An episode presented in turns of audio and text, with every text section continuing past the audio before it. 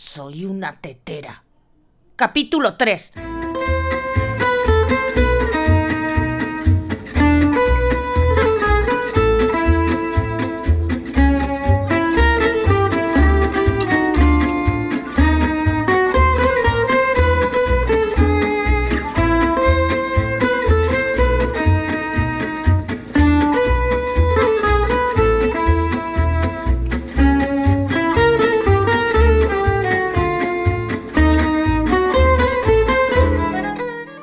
Hola a todos y bienvenidos al tercer capítulo de Soy una tetera, el podcast de tecnología con trucos, consejos, curiosidades y anécdotas sobre Internet en general y el desarrollo web en particular. Si tenéis cualquier tema que queréis que trate o alguna duda que creáis que puedo solucionaros, podéis escribirme en el formulario de contacto de soyunatetera.com o en Twitter al usuario soyunatetera. Hoy nos adentraremos en la fascinante historia de la inteligencia artificial artificial. Para eso nos tenemos que ir muy atrás, porque vamos a ver la historia de Wolfgang von Keppelen, un escritor e inventor húngaro del siglo XVIII que en 1770 presentó en la corte de la emperatriz de Austria María Teresa un autómata capaz de jugar al ajedrez. Bueno, tenemos que tener en cuenta que hasta entonces lo más complejo que había en términos de computación eran calculadoras mecánicas como la Pascalina de Blaise Pascal, que eran poco menos que máquinas de contar. Eran máquinas en las que tú metías, metías cantidades, le dabas una ruedecita, girabas una manivela y te sumaba, te restaba cantidades. Y de repente aparece este buen hombre con un autómata al que él llamaba el turco, que consistía en, un maniquí, un torso encima de una, de una cabina del tamaño más o menos de una lavadora, que no solamente jugaba al ajedrez, sino que jugaba condenadamente bien. esto hizo que automáticamente el autómata se convirtiera en una atracción y que fuera exhibida por toda Europa y quisieran que se enfrentara a personalidades de la, de la época como Benjamin Franklin o Napoleón Bonaparte. De hecho, una de las anécdotas más sonadas fue que jugando contra Napoleón Bonaparte, Napoleón hizo una jugada ilegal y el turco tiró las piezas del tablero. A la muerte de von Kepler, el turco eh, fue pasando de mano en mano, siguió exhibiéndose, y curiosamente en esta etapa, uno de los personajes famosos a los que se enfrentó fue a Charles Babbage, uno de los padres de la informática, Así que nunca sabremos cuánto le debe la informática moderna a una estafa, porque en ningún momento se ha dudado que el turco era una estafa, que lo que había dentro de la cabina era un enano que jugaba al ajedrez, que tenía un segundo tablero que controlaba el tablero principal que se veía arriba y que controlaba los brazos del autómata para mover las piezas. Esto que es perfectamente comprensible dadas las limitaciones de la tecnología de la época, se ha seguido utilizando hasta muchísimo tiempo después. De hecho, en la actualidad se sigue utilizando sistemas como este. Hace unas semanas Google ha presentado un sistema, Duplex, que utiliza la tecnología del asistente de Google y su tecnología de reconocimiento de voz y unos motores espectaculares de inteligencia artificial para realizar tareas normalmente limitadas a, interacción humana, como puede ser pedir una cita en la peluquería. Pero esta tecnología nosotros estamos acostumbrados a trabajar con ella desde hace muchos años. Ahora se ve un poco menos, pero antes era bastante normal el que tú llamaras a una empresa grande al servicio de atención al cliente y que lo primero que te encontraras fuera una locución que te decía que dijeras tu problema.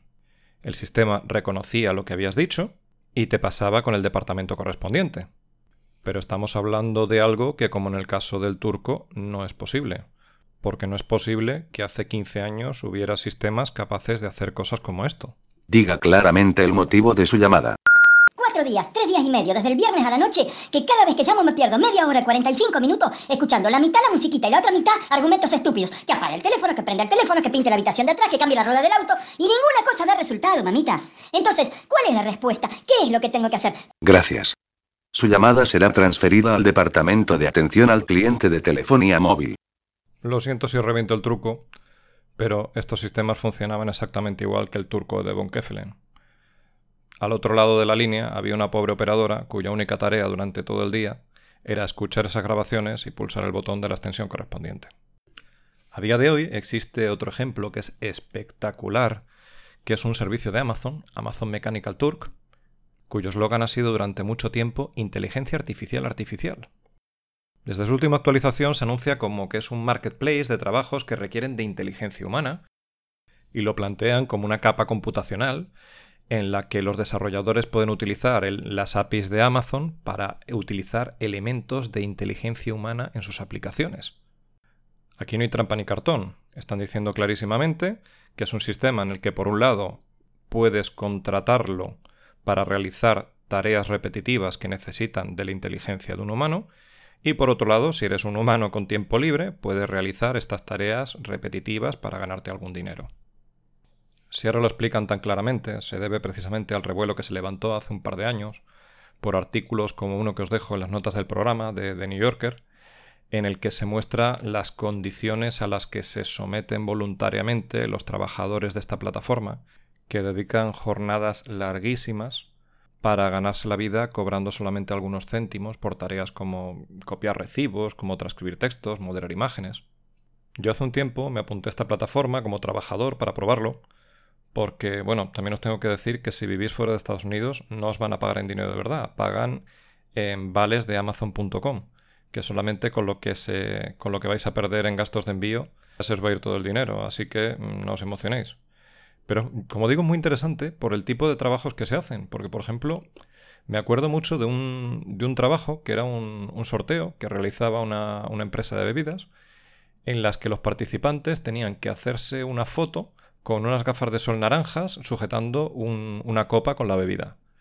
La tarea consistía en moderar esas fotos, en ver página tras página de fotos de participantes del concurso y decir una por una si esas fotos cumplían o no con los requisitos. Y cuando pasas 20 minutos moderando una foto y otra y otra y otra y sabes que solamente te van a pagar 10 céntimos por cada página, te imaginas lo que tiene que ser un día de la gente que se dedica a esto para ganarse la vida. Así que si alguna vez os da por probar esto y encargar algún trabajo, pensad un poco en la gente que está al otro lado y ofrecer un precio justo. Y la próxima vez que encontréis un sistema de inteligencia artificial demasiado bueno, pensad que a lo mejor es artificial. Y con esto llegamos al final del programa de hoy. Espero vuestros comentarios en soyunatetera.com y en la cuenta de Twitter Soy una Tetera y os agradecería muchísimo que me dejarais una reseña de 5 estrellas en iTunes o un me gusta, un comentario en iBox. Nos vemos la semana que viene.